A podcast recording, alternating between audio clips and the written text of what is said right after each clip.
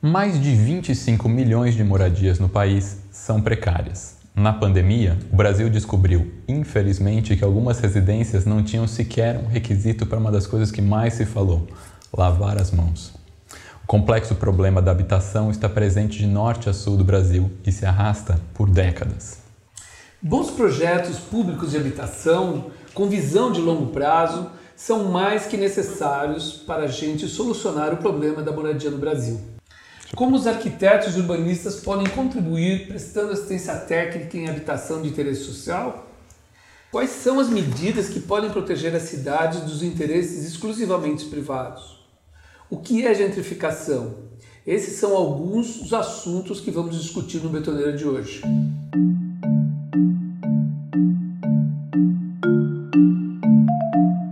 Nossa convidada de hoje é a arquiteta Nádia Somek professora emérita da Mackenzie e doutora pela FAO USP. Nádia foi eleita presidente do Conselho de Arquitetura e Urbanismo do Brasil, o CalBR, em janeiro de 2021 para a gestão 2021-2023. Nádia é autora do livro A Cidade Vertical e o Urbanismo Modernizador, além de outros livros e artigos. Pesquisa a verticalização das cidades brasileiras e projetos urbanos com inclusão social e proteção ao patrimônio habitacional cultural da metrópole contemporânea Seja super bem-vinda ao Betoneira, Nádia querida. Obrigada, eu que agradeço. Super bem-vinda, nossa presidente. Obrigada, eu que agradeço. Muito feliz de estar aqui. Muito bom, muito bom. Nádia, você tem uma longa carreira como professora acadêmica e também como gestora pública. Né? Você participou de várias gestões municipais, estaduais, federais, você atuou em vários órgãos é, e, e, você militou na arquitetura e urbanismo uh, inclusivos, né?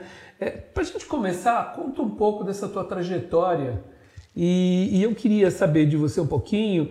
A gente está nesse nesse momento atual, depois de um tsunami que a gente viveu em relação à política, à cultura e uma série de questões, a gente está num, num, momento bom de boas políticas uh, públicas de habitação no horizonte que será? Ainda não.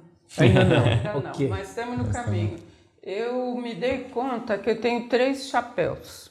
Um de arquiteta, urbanista, gestora pública, outra de pesquisadora, professora, acadêmica e uma terceira de militante da arquitetura. Sim. No IAB, na UIA e agora no CAL.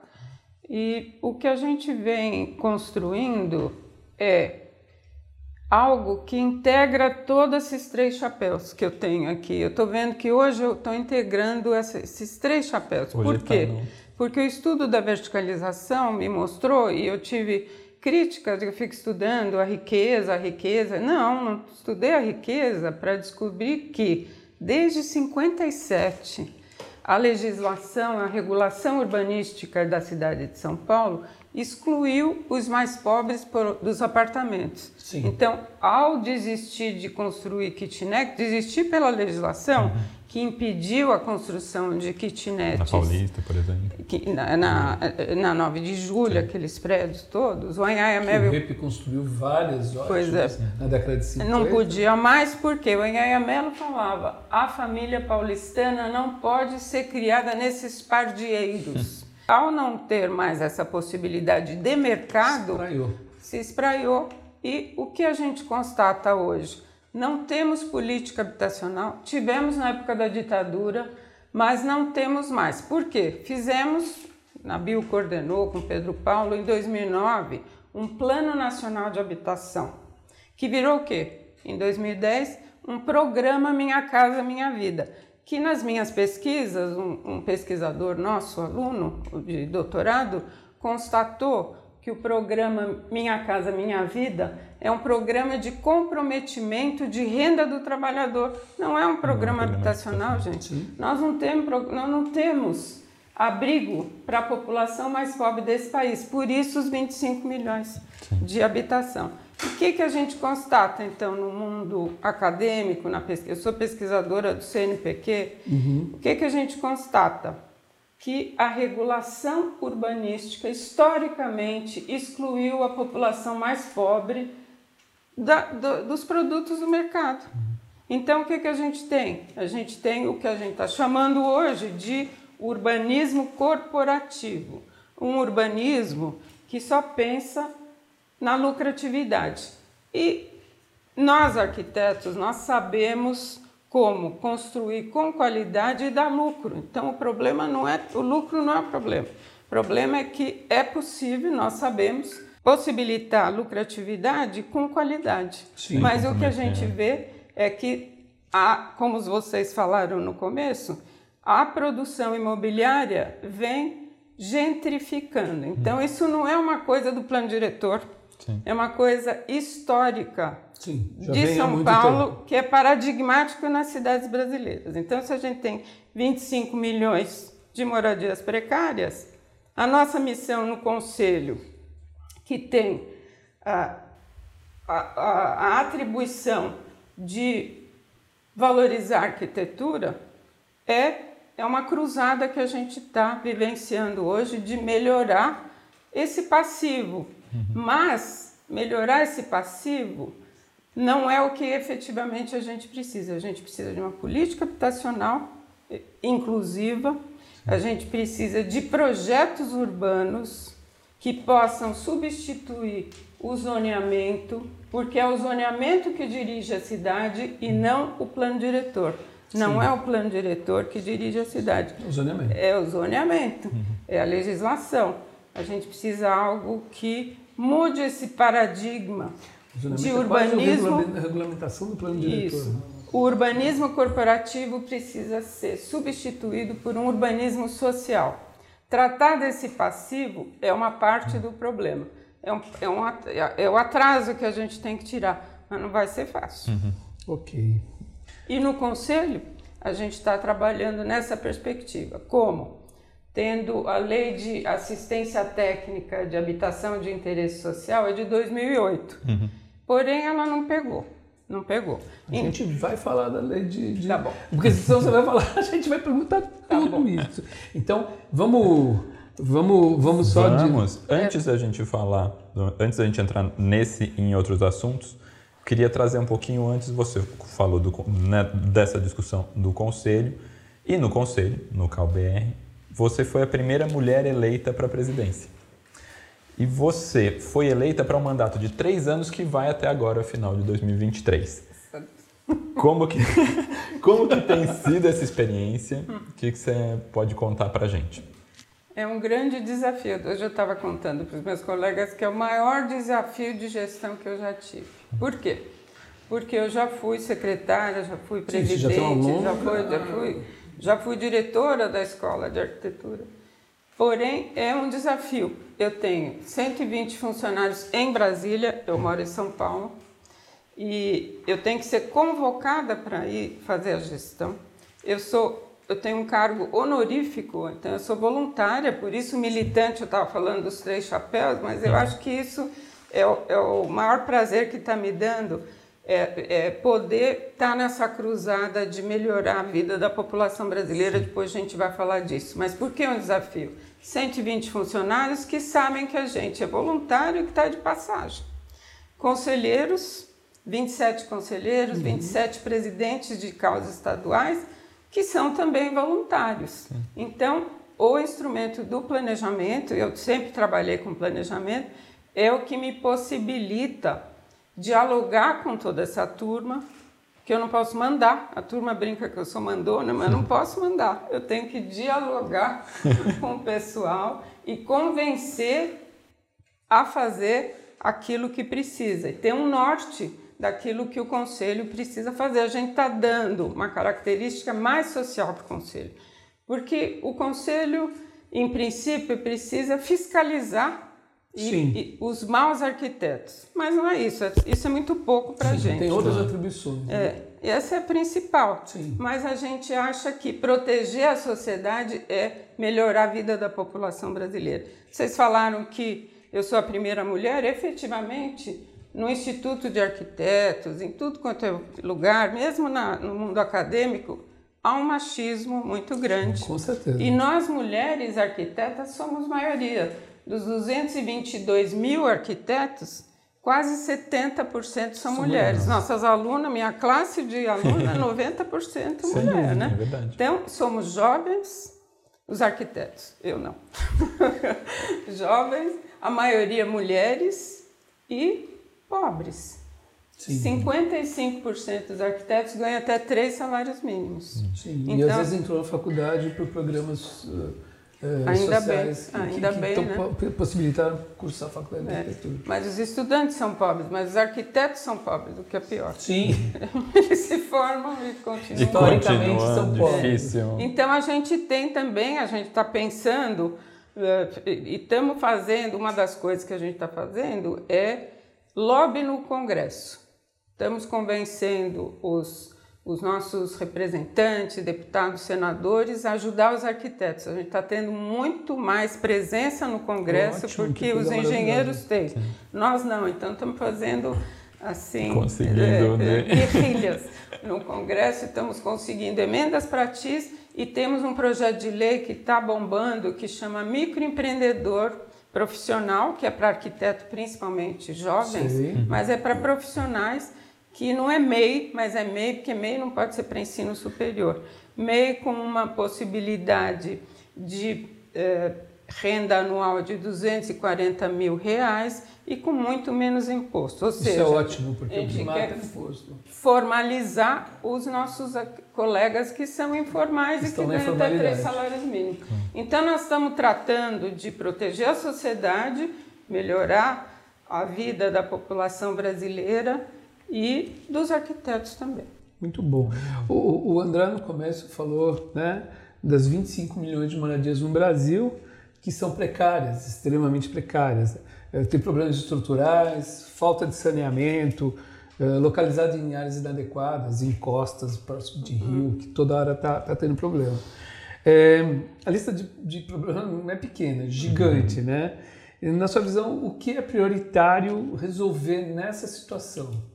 Então essa visão, essa visão social do conselho, eh, desde a sua criação em 2010, trouxe essa perspectiva da lei de 2008, que é do Clóvis Ingervitz e do Zezel, eh, de assistência técnica de habitação de interesse social. O ATIS. ATIS.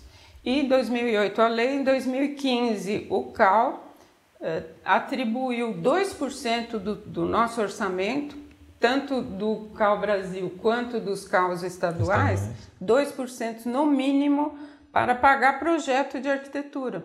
A gente tem essa possibilidade de melhorar a vida da população fazendo projeto, trazendo o arquiteto para melhorar a vida da população. No CAL Rio Grande do Sul, tem um programa que chama Nenhuma Casa Sem Banheiro. Uhum. E nós estamos fazendo esse, esse lobby que a gente está fazendo no Congresso agora com o governo federal mais progressista do que no governo anterior, a gente tem essa possibilidade de convencer que o governo tem que fazer uma política pública, uma política habitacional que eu falei no começo, uhum. é, é, é, necessário ter uma política nacional de, de ATIS.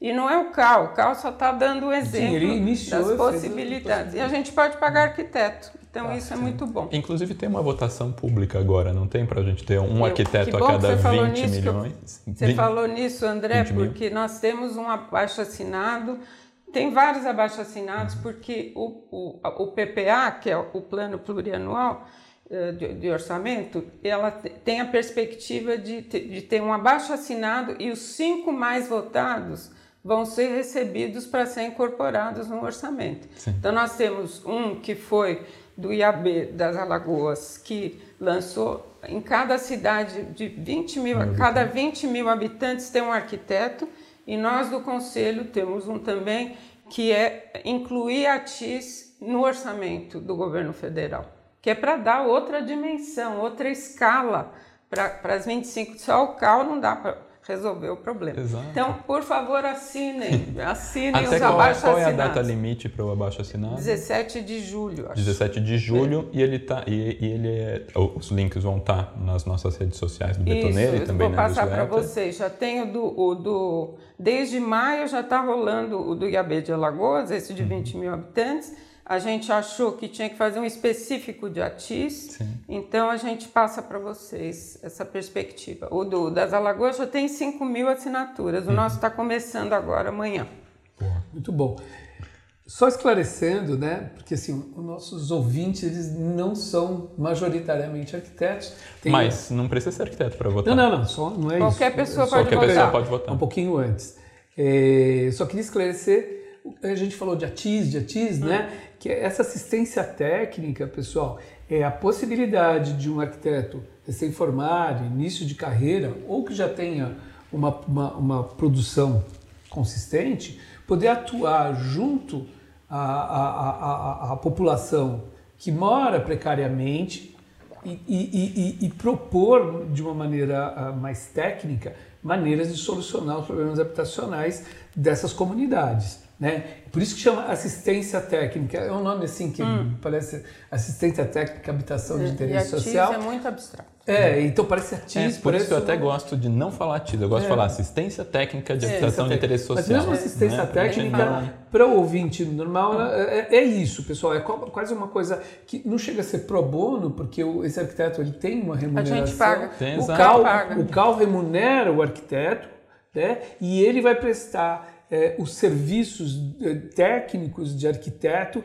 para as populações de baixa renda que moram precariamente. Uhum. Para melhorar a habitação, até construir uma habitação nova, uh, arrumar um cômodo da construção, é, tudo isso acaba englobando na questão desta assistência técnica. É só um, um, um breve. Exato. E quem acompanha o Betoneira há mais tempo vai lembrar que quando o Paulo Vieira veio aqui, ele falou disso lá no Caldo Cantins. Mas foi bom, foi bom vocês falarem disso, porque o nosso planejamento e o norte que a gente está dando para o nosso conselho muda um pouco essa coisa de só fiscalizar e ver, proteger a sociedade. Uhum. Se a gente constata, e a gente fez pesquisa, por isso meu lado acadêmico claro. me auxilia também nessa parte de formulação de políticas públicas. 82%, gente, das edificações no Brasil são feitas sem arquiteto e sem engenheiro. Olha, olha o trabalho que a gente São tem pela frente. Além das 25 milhões, isso é um pedaço. Sim. Nós temos um programa que chama Mais Arquitetos, que é igual mais médicos, uhum. só que não é ah, o, o poder público que vai pagar, a gente pode pagar os arquitetos e a gente quer que tenha mais arquitetos trabalhando para trazer qualidade para a nossa cidade, para a nossa sociedade. Então, isso é uma missão do Conselho. Maravilha. Até, até no seu texto recente publicado no portal Vitruvius, você fala que a dinâmica urbana é organizada dialeticamente pela verticalização e pela expansão contínua das periferias horizontais. É, eu falei do texto também porque os mais, mais arquitetos, entre outros temas que a gente vai falar aqui, estão bastante presentes. O texto é quase uma prestação de contas do CAL. É muito interessante a gente ver tudo que tem sido feito e que aqui também é outra oportunidade de dar voz para isso. Essa tendência da expansão contínua é, é uma tendência na maioria das cidades brasileiras. Quais que são as principais razões históricas que você enxerga por trás disso, né? O começo que a gente estava falando, a pergunta que ele fez, a gentrificação. O urbanismo corporativo produz para só o setor imobiliário, para os interesses do setor imobiliário. O que, que acontece? uma gentrificação geral. Então, esses 25 milhões é um processo geral do, do continente brasileiro da gentrificação. Então, a gentrificação não é só expulsar a população de um bairro. Nós temos uma escala de gentrificação no país inteiro. Esses 25 né? e essa essa dualização de ter a regulação urbanística produzindo só para os interesses imobiliários faz com que a gentrificação se dê de forma global nas cidades. Então, a informalidade das nossas periferias é o resultado do que a gente está chamando agora de urbanismo corporativo, corporativo. Que só está pensando no, na empresa uhum. imobiliária e não no povo, na cidade, no urbanismo e na urbanidade das nossas cidades. Não tem isso. E na ausência de uma política habitacional, o mercado imobiliário que acaba uhum. estabelecendo essas regras. Pois né? é. Então, eu acho que isso que a gente está fazendo, de propor assistência técnica, é uma parte. A gente precisa de mais arquitetos E o Sérgio Magalhães fala que a gente tem até 2040 que construir 40 milhões de moradias. Nós vamos continuar construindo sem arquiteto, e sem engenheiro. Então nós não temos que brigar com o engenheiro. O CREF ficou muito não, bravo, com o FE ficou muito bravo que perdeu o, o CAL, os arquitetos do, do CREA. Vezes ainda estão bravos. Com... Ainda estão bravos. e acho que temos que nos aliar, só que tem uma diferença. O arquiteto não cuida só da tectônica, a gente tem uma sensibilidade, uma transcendência que a mera construção, que os engenheiros fazem muito bem, que são necessárias Sim. para nossos projetos, é, é, é pouco. A gente precisa de mais arquitetos, de mais sensibilidade, de mais transcendência nas Sim. nossas cidades. Melhor urbanismo, melhores projetos de arquitetura. É. é isso aí. Não é fácil. Não, não, não é, é, fácil. fácil. É, Nádia, se, se um arquiteto recém-formado, já que está consolidado, quiser prestar assistência técnica, né? É, o que ele deve fazer? O, o, o, qual o passo a passo? Né? Ele se reporta ao CAL, ele tem uma comunidade, como é que ele se reporta a essa comunidade, como é que ele vai prestar esse serviço de assistência técnica? Tem vários editais que a gente fez, a gente gastou 23 milhões é, em eh, ATIS, né? vamos falar assim. O passo a passo é buscar um edital, mas é pouco. O que a gente quer é que haja uma política nacional para que os arquitetos sejam convidados a fazer isso para o Brasil inteiro. Então, uhum. por enquanto, tem que olhar os editais e em época de eleição não pode, a gente está proibido agora de soltar edital, porque ah, até 10 de outubro. Hum. Mas isso vai passar, tem que passar a eleição vai ter, no, ter novos editais, mas o que a gente quer é dar uma escala maior para tá. essa. Ele, ele, ele acompanha o edital nos, nos, nos, nos no seu estado, no seu estado no, no, no, nas redes sociais do CAL e, e, e, ele, e esse edital ele, ele, ele indica uma comunidade onde ele vai poder prestar o, o, o serviço dele. Não. É isso? Não. Não. É ele precisa estar tá vinculado a uma. Isto a é, ele já se, ele já se vincula a uma. É, começa, ele se vincula a uma comunidade Isso, ou uma. E faz um projeto. Pessoa, faz o projeto e aí, aí é vai ser. Aí ele é remunerado pelo edital. E pelo CAP. Tá. Mas é, é complicado. A gente quer. A ideia é tentar simplificar escala, e a, a escalar. Né? E que Sim. o governo federal tenha essa, essa, essa abrangência. E nós temos mais duas propostas importantes para o governo federal e está tendo uma ressonância, porque a gente está batendo na porta de tudo quanto é ministério, de uhum. tudo quanto é gabinete, que são do. Primeiro, entender que nós somos profissionais de saúde. Então, fomos no Ministério da, eh, da Saúde, na Fiocruz também no Ministério da Cidade tem uma Secretaria das Periferias, então nós estamos construindo uma perspectiva de estar tá vinculado onde tiver um posto de saúde, onde tiver um posto do SUS, tem um arquiteto. Porque às vezes uma janela mal virada, um chão de terra uhum, batida uhum. pode causar doenças claro. e o arquiteto é um profissional de saúde. Então a gente está vendendo essa ideia. Além disso, junto ao Ministério da Cultura, nós também estamos nos agregando aos territórios da cultura, que estão sendo construídos 270 minicéus no território nacional. Nossa, e ter um escritório de arquitetura lá para atender, não só para a saúde, mas uhum. para arquitetura e cultura. Sim, então, está vinculado. Então, nós estamos nessa perspectiva de achar trabalho para os arquitetos. É isso que o Conselho está fazendo. A gente protege a sociedade como? Mostrando que o nosso ofício é bom para a sociedade, mas para isso a gente precisa formar bem. Então tem todo um debate, não de EAD, de ensino à distância, mas de formação de qualidade uhum. para a gente proporcionar à sociedade brasileira, principalmente os mais pobres, Sim. o nosso trabalho. É, porque eu acho que também é, esse, esse, esse processo ele, ele, ele inicia na, na, academia, na faculdade. Porque assim, você, diretor do Mackenzie, dei aula lá uhum. muitos anos, a gente sabe que o, o aluno que sai da faculdade, isso melhorou muito. Vários alunos fazendo projetos é, de intervenções em comunidades nos últimos anos da faculdade, seu trabalho final de graduação. Mas eu acho que ele ainda precisa ter uma formatação é, técnica para poder atuar mais em comunidades, né? Porque a, a, a academia ela ainda é muito normativa, uhum. ensina regras, e eu acho que você precisa ser um pouco transgressor quando você vai intervir numa situação dessa, porque é uma situação de exceção, né? E exceção não é, é a regra, né? É, então eu acho que que a, a, a coisa começa na academia para ele poder atuar de uma maneira mais com mais desenvoltura na, na, na, nas comunidades. Você está certíssimo. Nós temos, nós estamos disseminando no Mackenzie já tem um curso para capacitação de ATIS e mais do que isso, eu estou voltando dos Estados Unidos e contei para eles que a gente está trabalhando numa residência.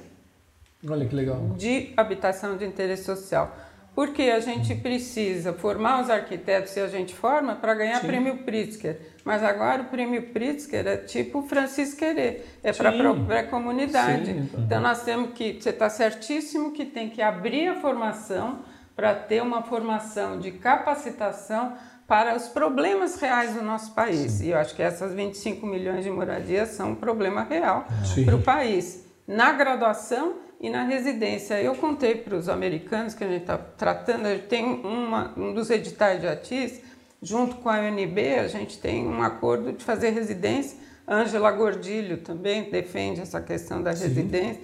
Então a gente contou para os americanos, eles falaram, que legal, que nem para médico, a gente falou, exatamente. exatamente. Para, para médico, que nem para médico, a gente precisa ter dois anos de, de capacitação, uhum. porque eles não sabem, eles não saem da escola sabendo fazer a TIS. Mas é muito difícil. É, eu tenho, sei lá, 40 anos de formado e eu acho que eu vou patinar se eu for. Uhum. Porque, assim, é, é um tipo de intervenção complexa. A gente fez já habitação de interesse social em áreas, o Pedro Faquib, uhum. que foi uma experiência aquilo deu certo, mas foi muito difícil. E a gente, a gente, realmente precisa pensar diferente quando vai fazer uma intervenção. E eu acho que é super importante com esses 25 milhões a gente atuar nas comunidades, é, é, fundamental. E eu acho que o aluno ele tem essa predisposição, pelo menos os alunos que eu, que eu, que eu lidei na minha vida acadêmica, eles estão muito. Eu acho que é isso. O Pritzker ganha o Francis Queré né, é, ganha outros arquitetos que estão trabalhando com a questão é, Calacaton, que hum. faz revitalização de edificação social, eu acho que eles começam a olhar e, e desejar realmente trabalhar em causas sociais, porque também é uma situação Exatamente. que... E isso, isso que a gente levou, esse folder que a gente levou para os Estados Unidos, resume um pouco o que a gente faz. A gente está indo agora para o Congresso da União Internacional de Arquitetos, que vai uh, ocorrer em Copenhague. Vocês uhum. sabem que eu entrei no CAL também para ajudar o Congresso, né? 2020, Sim. que não aconteceu. Que não aconteceu, na pandemia, né? Pandemia. Teve 185 mil arquitetos em vez de, dos 20 mil que a gente estava uhum. esperando aí no Rio e, e 95 países que participaram. Mas o que a gente vai levar e que é uma questão que também da academia, que também precisa transformar os nossos arquitetos e a nossa sociedade. Nós estamos levando o continente Amazônia, que não é só a Amazônia legal, mas é o foco que o mundo inteiro está dando para o Brasil, Sim. que é o verde que a gente tem no nosso continente e que está virando um mercado de venda de carbono e de produção mundial, podendo investir na preservação da nossa Amazônia. Sim. Então, de um lado, a sustentabilidade é algo que tem que ser incorporada nessa formação dos arquitetos Sim. do século XXI, e não só cuidar do, dos pobres e das moradias precárias, isso é um passivo, mas para o futuro, e isso hum. que falta no plano diretor, é a visão do que, que a gente tem que combater as mudanças climáticas, uhum. que a gente tem que combater o aquecimento do, do planeta. Então a gente tem essa, a gente tem o projeto Amazônia 2040, além dessa cruzada para dignificação da, da moradia e uh, também a nossa perspectiva de internacionalização. Voltei então agora dos Estados Unidos e a gente discute, e vai discutir também em Copenhague, a mobilidade dos nossos arquitetos. Acabamos de assinar com Portugal, lá em São Luís agora, uh, assinamos com a Ordem dos Arquitetos de Portugal uma melhoria da mobilidade dos nossos arquitetos que estão em Portugal uhum. e dos portugueses que, que estão aqui. Agora, gente, com essa tecnologia que a gente dispõe, não tem mais país que segura ninguém. não tem mais país. Você pode fazer um projeto onde você quiser. Sim. Né? Quem é que segura? Então, quem assina, o problema são as regras. Né? Essa que é a questão. Mas a gente tem que formar arquitetos para pensar como atacar essa questão das mudanças climáticas. E nosso plano diretor nem tá, não está nem aí. Então, esse urbanismo corporativo que a gente falou não cuida da questão ambiental. Muito pelo contrário. Não, bom você falar do plano diretor, porque é do que a gente vai falar agora, Sim. que é um pouco de plano diretor. Para a gente explicar um pouco para os nossos ouvintes também, que não necessariamente são da arquitetura, o que, que é um plano diretor e por que, que ele é tão importante numa cidade? Porque ele é um conjunto de medidas e regras que deveriam definir o zoneamento. Mas se a gente fizer uma leitura muito precisa dos planos diretores e da legislação de zoneamento, a gente vai, ter que, vai ver que tem incongruências e conflitos. Então, o que que. Vou dar um exemplo ontem que a gente estava discutindo. A gente está produzindo um livro que é continuação da cidade que não pode parar, planos urbanísticos de São Paulo do século XX. Nosso grupo de pesquisa está produzindo um livro que chama Cidade das Desigualdades né? o Cândido que está, Cândido Neto, né? o filho do Cândido pai, Sim. o nosso colega do Mackenzie. Nós estamos escrevendo esse livro. O que, que a gente mostrou nessa, nessa nossa pesquisa? Que eh, os planos diretores eh, formulam algumas ideias, por exemplo, cota de solidariedade, fachada ativa, eles dão diretrizes uhum. e o zoneamento tem que se adequar a regulação de uso do solo tem que se adequar a, essa, a essas diretrizes, que o plano diretor dá. Por exemplo, a gente sabe que na lei do zoneamento, o plano diretor diz máximo de coeficiente de aproveitamento. Então, para quem nos, nos ouve, coeficiente de aproveitamento é uma relação entre a área construída e a área do terreno. Então, se, a gente, se eu tenho mil metros, de área do terreno, tem o coeficiente 4, que é o máximo. Que é construir 4 vezes a área mil, do terreno. 4 mil. Mas aí a gente vai ver, no, na lei de zoneamento tem uma coisa que chama área computável. Hum. Então, varanda não entra nesse coeficiente. São aquelas Garagem não entra nesse coeficiente. Então, a gente fez o cálculo de 9 a 12 vezes a área do terreno. Não. Então, o plano diretor fala 4 de coeficiente, mas aí a lei de zoneamento jabutiza. Nós temos jabutiza, agora um bota jabutiza vários Nós lá. temos uma nova terminologia agora, jabuti, jabutiza e tem a gente tem um aluno meu que falou 9, 9 coeficiente de 9,5. Daí ontem a gente viu 12. E tem essa cota de solidariedade, que tem uma aluna nossa que fez um mestrado, que é, a perspectiva é justamente a, a intenção é boa do plano diretor de 2014 de ter a perspectiva de construir habitação uhum. para os mais pobres e no mundo inteiro a gente tem exemplo disso, né? Porém a gente vê que o resultado dá o quê? Mini senzalas ou coisas uh, que não são. Uh, ela está fazendo atualização, essa nossa pesquisadora, do resultado dessa cota de solidariedade. Mas o que, que acontece? A intenção é boa no plano diretor, vai para a Câmara dos né? vereadores né? e eles fazem o que os interesses uhum. econômicos definem. Inclusive, neste momento, nós estamos com, com essa questão. Né? O plano diretor da cidade de São Paulo ele foi aprovado em 2014, na gestão do então prefeito Fernando Haddad. O relator foi o urbanista Nabil Bonduque. E o plano trouxe muitos avanços e foi, inclusive, reconhecido internacionalmente. Era para ele ter sido revisto, inclusive hoje, quando a gente está gravando o Betoneira, mas a, o, o, texto não foi terminado, passaram para dia 23. Né?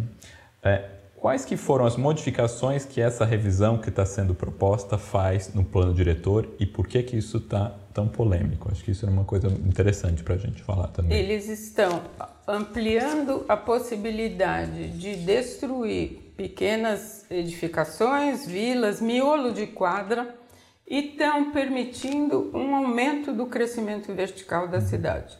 Mas não é essa a questão. Acho que eh, o que eles estão fazendo está equivocado. Por quê? Porque não cuida dos 4 milhões de. Não tem 25 milhões no Brasil, mas uhum. tem em São Paulo 3 a 4 milhões de moradias precárias. O que está sendo feito para isso? Uhum. Mesmo a cota de solidariedade, não há fiscalização. Uhum. Então, um empreendedor pode fazer 10% de habitação de interesse social num empreendimento e aí ele faz mini apartamentos que seriam habitação de interesse social, mas viram o quê? Airbnb. Vira um novo rentismo Sim. e não tem fiscalização. Quem é que diz que isso vai para o pobre? Sim. Não vai para o pobre. Não vai mesmo. É. Não vai mesmo. E o que a gente está vendo é que se fosse efetivamente... O que eu li no jornal hoje é que haverá uma fiscalização melhor para que os mais frágeis, mais vulneráveis, mais pobres possam realmente se apropriar dessas, dessas habitações de interesses sociais, que são um novo rentismo e são as kitnets. Está tendo uma, um resgate da, Sim, das kitnets. Uma família pode. Daí o, o Anhaia Mello estava certo. Uma família pode morar em 15 metros, como não. que é o prefeito de, de Campinas agora quis fazer. 15 metros, as kitnets antigas 30, não tinham 15 metros. É, eram maiores. maiores. A gente tá Muito mais da, bem ventiladas. A gente está falando da prefeitura de Campinas, que saiu agora essa semana a notícia do prefeito propor casas, habitação social, casas de 15 metros quadrados para famílias de sete pessoas. Né? É. é. completamente surreal. É absurdo. É completamente surreal, mas eu quero insistir que o maior problema desse nosso plano diretor é que ele só pensa em verticalização, em aumento de prédios, mas não para quem precisa. Sim. E não pensa em sustentabilidade. O que é que nós estamos fazendo? Gente, o mundo inteiro está pensando nas mudanças climáticas. Uhum. O que, que a gente está fazendo para garantir Nada. que os nossos netos tenham uhum. ar para respirar, tenham água e tenham recursos naturais? Nada. Inclusive, propondo ter, eh, eh, ter garagem em lugar que tem já uh, transporte público, metrô, uhum. corredor de ônibus. Os caras querem botar garagem porque tem o compromisso com o rodoviarismo, uhum. com o carro que gera poluição. Não, e outra coisa interessante de falar de sustentabilidade, eu acho, é que daí a gente volta para falar da assistência técnica para habitação de interesse social. A gente fala né, de construir habitação, construir, construir, mas com a assistência técnica a gente pode muito bem melhorar coisas que já estão construídas, né? Uma massa que já foi feita Sim. e que tá, foi mal feita, que existe problemas, mas é muito sustentável também você trabalhar com menos, uh, com, com menos, como é que se diz? Inclusive, é, é, mais barato consertar as casas do que produzir novas, uhum. inclusive daí produzir novas que não funcionam. Uhum. Né? Então, acho que é, a sustentabilidade vem aí também. Exatamente. E, e, o não desperdício daquilo que já foi produzido, Exatamente. mal produzido, mas Sim. a gente tenta melhorar. E esses prédios com pequenos apartamentos seriam para abrigar uh, população mais pobre, mas não acontece. Porque não, você falou, consegue, eles são vendidos. Não consegue. e é um novo rentismo não. e vira Airbnb e são quartos de hotéis que estão sendo produzidos e isso é ruim para o mercado. Inclusive em áreas centrais, um, não? Que poderiam áreas ter... centrais. E, e, e, aí eu quero falar de áreas centrais, mas eu quero completar esse raciocínio que uh, o, esse, esse, esse novo rentismo tem tanta produção de pequenos apartamentos que o preço vai baixar. Então uhum. tem um tiro no pé para o mercado, que uhum. porque tem muita produção e não foi para quem devia ser, porque uhum. eles não têm documentação, não tem tudo que precisa, renda mínima. E aí eu quero falar, ah, você me lembrou que a gente acabou de aprovar a medida provisória do Minha Casa Minha Vida. Nós fomos convidados, o conselho foi convidado. Eu até perguntei, eu sou convidada como professora ou como presidente Qual chapéu que eu venho para essa reunião? Qual chapéu que eu Aí falaram os dois. Eu falei, então, tá bom. Então eu fui lá e, e defendi isso e eles incorporaram a assistência técnica de habitação de interesse social incorporar um retrofit de uh, edifícios em, em centros urbanos. Então, eu acho que Quantos imóveis tem abandonado no centro de São Paulo vazios, vazios. há anos? Né? E isso é um produto desse urbanismo corporativo que produz essa cidade periférica e, e, esvazia nossas áreas centrais. Então, ó, pode ser que surja uma, uma possibilidade de subsídio, de melhorias, de uh, uh, localização dos novos empreendimentos e de apoio, de subsídio aos mais pobres, que é a chamada faixa 1, de 0 a 3 salários mínimos, onde está o maior número de pessoas que precisam de moradia. Muito bom. É, Nadia, é, qual é a tua expectativa? O governo novo está sendo reestruturado o Ministério das Cidades, né, que tinha sido extinto. É, qual que é a tua expectativa do Ministério da Cidade? Porque é o Ministério da Cidade que vai olhar para a questão, por exemplo, Minha Casa Minha Vida, uma série. A gente sabe que Minha Casa Minha Vida, desde que surgiu, eu, eu, eu sempre fui muito. Eu falei, nossa, finalmente vamos poder fazer projetos é, de habitação de interesse social. Só que quem, quem acabou cooptando Minha Casa Minha Vida foram as construtoras, né, que cuidavam de fazer um projeto eh, muitas vezes pífio, que não tinha eh, a participação no arquiteto, ou pelo menos um bom projeto, e acabou nisso, acabou uh, transformando habitações que seriam para a população mais pobre em investimento, em Airbnb, como hum. você falou. Qual é a tua expectativa do Ministério da Cidade? E do Minha Casa Minha Vida. Finalmente, o Minha Casa Minha Vida, com fiscalização, como você falou, ele vai ter uma outra uma outra cara, uma outra roupagem. E eu vi outro dia no jornal que estou fazendo de Minha Casa Minha Vida para classe média. Hum. Né? Como é que é tudo isso? O que, que você. que, que você. Que, que você diz?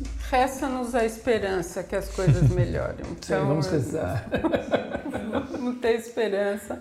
Tem uma, uma secretaria de periferias Sim. O Minha Casa Minha Vida vai produzir, nós não somos contra a produção, precisa de 6 milhões de moradia, vamos dar trabalho para arquiteto para produzir Sim. em boas localizações, com boas qualidades. Como diz o Lula, com varanda, com qualidade, não é fazer uma coisa ruim, com qualidade.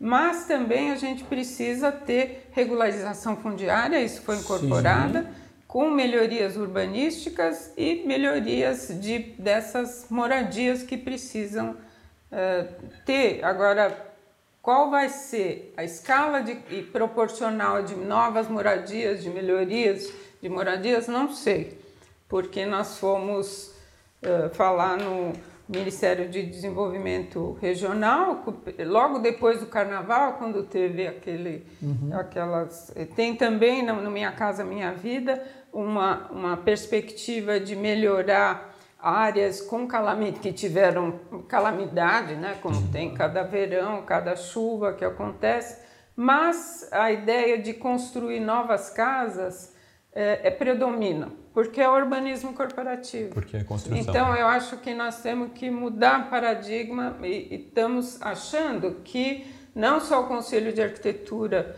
e de Urbanismo do Brasil mas as entidades de arquitetura, a gente tem o colegiado de entidades, que é a FNA, a BAP, ASBEA, IAB e FENEA, que está é, é, tá fazendo essa, essa cruzada de, de mostrar que a gente precisa de boa arquitetura Sim. e que precisa, não é só o conselho, nós estamos unidos nessa perspectiva de melhorar a, a vida da população. Fizemos uma carta para os candidatos em maio do ano passado hum. e tivemos a adesão de muitos. Porém, quero dizer para vocês, agora que eu estou da academia, chapéu, academia, Pulo, muda crítica. Sim. Ainda temos que avançar. Sim. Ainda claro. temos que avançar. E eu, eu convoco a todos, tem eleição do conselho, convoco os nossos arquitetos militantes a entrar nessa cruzada, porque Sim. isso está nos trazendo uma perspectiva de ter uma missão de melhorar o nosso país, de melhorar a, a vida da população brasileira. E quero dizer para vocês que eu não estou aguentando. Eu vim a pé para cá e a gente tropeça nas pessoas na rua. Sim, é. Que é o quê? Falta de moradia, gente. Exato. Falta de Falta de moradia, pessoas que saíram na pandemia. Tem gente aqui que fica lendo na rua, gente. Não é pessoa desqualificada.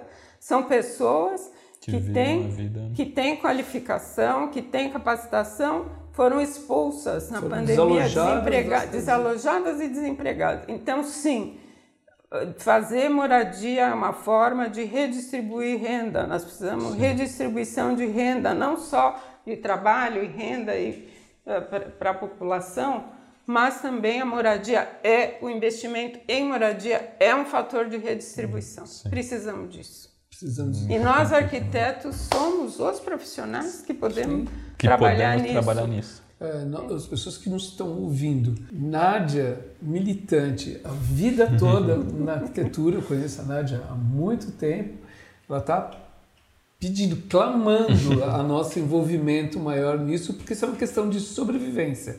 Né? A gente precisa participar mais, estar envolvido nessas discussões, nessas causas, que você, ao mesmo tempo, resolver o problema da habitação social no Brasil, que é horrível, que é você falou, você tropeça nas pessoas que estão morando na rua, e ao mesmo tempo eh, gerar emprego para uma série de, de, de arquitetos que estão se formando, estão em início de carreira. Então é uma coisa que vai, uma coisa soluciona a outra. Então a gente tem que se engajar nessa luta.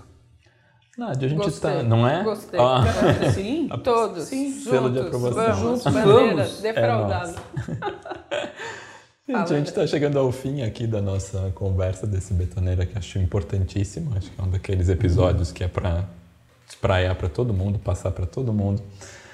E para a gente terminar, até tentando acreditar que as coisas podem ser melhores, eu queria que você contasse para a gente de uma política pública de habitação, um exemplo, que foi realizada em São Paulo e que, na sua visão, é bem sucedida e que pode ser um exemplo para a gente se espelhar, repetir ou crescer a partir disso. Em São Paulo. Ou se São se Paulo ou outra é. cidade que você achar que foi interessante. Eu acho que no mundo todo tem experiências, tem, tem em, em Vancouver 20% da, da, das, da, qualquer habitação, na França também, que eu estudei no meu pós-doutorado, 20% de qualquer intervenção tem habitação de interesse social. Mas aqui a gente vê aqui em São Paulo que está faltando um pouco de, de cultura, porque não é repetir Casa Grande Senzala do Gilberto Freire, gente. Então, se na França habitação, locação social tem qualidade, aqui a cota de solidariedade mostrou que não tem. Então, exemplos no mundo tem, mas a gente tem que melhorar nossa sociedade, porque também os nossos arquitetos, nós como arquitetos, fazemos parte de uma sociedade que precisa ser transformada. Exatamente, é um- Então, a uma nossa coisa arraigada isso. então, né? a construção de cidadania é muito importante. Então, a minha, a minha ah, passagem pelo patrimônio me levou a essa perspectiva de mostrar que quem não conhece não valoriza, quem não conhece a sua história não valoriza seu patrimônio. Então, a jornada do patrimônio foi algo que eh, traz essa construção de cidadania, mas temos muitos exemplos a, a seguir de construção. O BR Cidades, que a gente vê, que, que é uma, uma rede no Brasil inteiro, é algo que também constrói cidadania na perspectiva de lutar por melhores cidades e, e por qualidade. Então, acho que isso é um exemplo no Brasil. Acho que o BR Cidades é uma mobilização pela cidadania, pelo diálogo e pela luta. Então, a militância eh, tem que ser generalizada. A gente precisa mo- mostrar que a gente precisa transformar nossas cidades através da transformação da nossa sociedade. Exatamente, porque a sociedade ela que vai acabar determinando é, é, é, esse, é, é, essa maneira de agir. né? Enquanto ela for, é, como você falou, Casa Grande sem sala, vai rolar. Pois Vão é. continuar tendo condomínios totalmente fechados, uma cidade calacrada e sem habitação no interesse social. Precisamos sair da senzala e da casa grande. É isso aí. Nádia, a gente não tem como te agradecer. Eu- Você, você, você falou pra gente que você veio de uma série de viagens, você está você está acabada, você teve uma semana super corrida. Eu te agradeço muito, mesmo você tendo todos esses compromissos e chegar aqui super cansada, você conseguiu passar um recado maravilhoso para a gente. Ai, a gente. A gente realmente espelha muito em você, na tua trajetória de militância e, e para a gente isso é realmente é, um, é, uma, é uma inspiração. Muito obrigado, viu? Obrigado. Eu que agradeço, Nádia, eu que agradeço. Eu até melhorei do meu cansaço ah, conversando. Não, ganha um fôlego novo. a esperança da, da energia, é da potência. A gente precisa de esperança, turma. É isso aí, é isso aí. Mais esperança Muito, pra gente. Mais esperança. Muito obrigado. Muito obrigado, obrigado de coração. Equipe Betoneira. Apresentação: Marcelo Barbosa e André Scarpa. Roteiro e direção: Lívia Piccolo. Filmagem e fotografia: Kiko Médici. Captação de áudio, edição e finalização: José Barrichello. Identidade visual: Flora Canal. Redes sociais: Ana Melo. Trilha sonora de abertura e final: Mário Capri.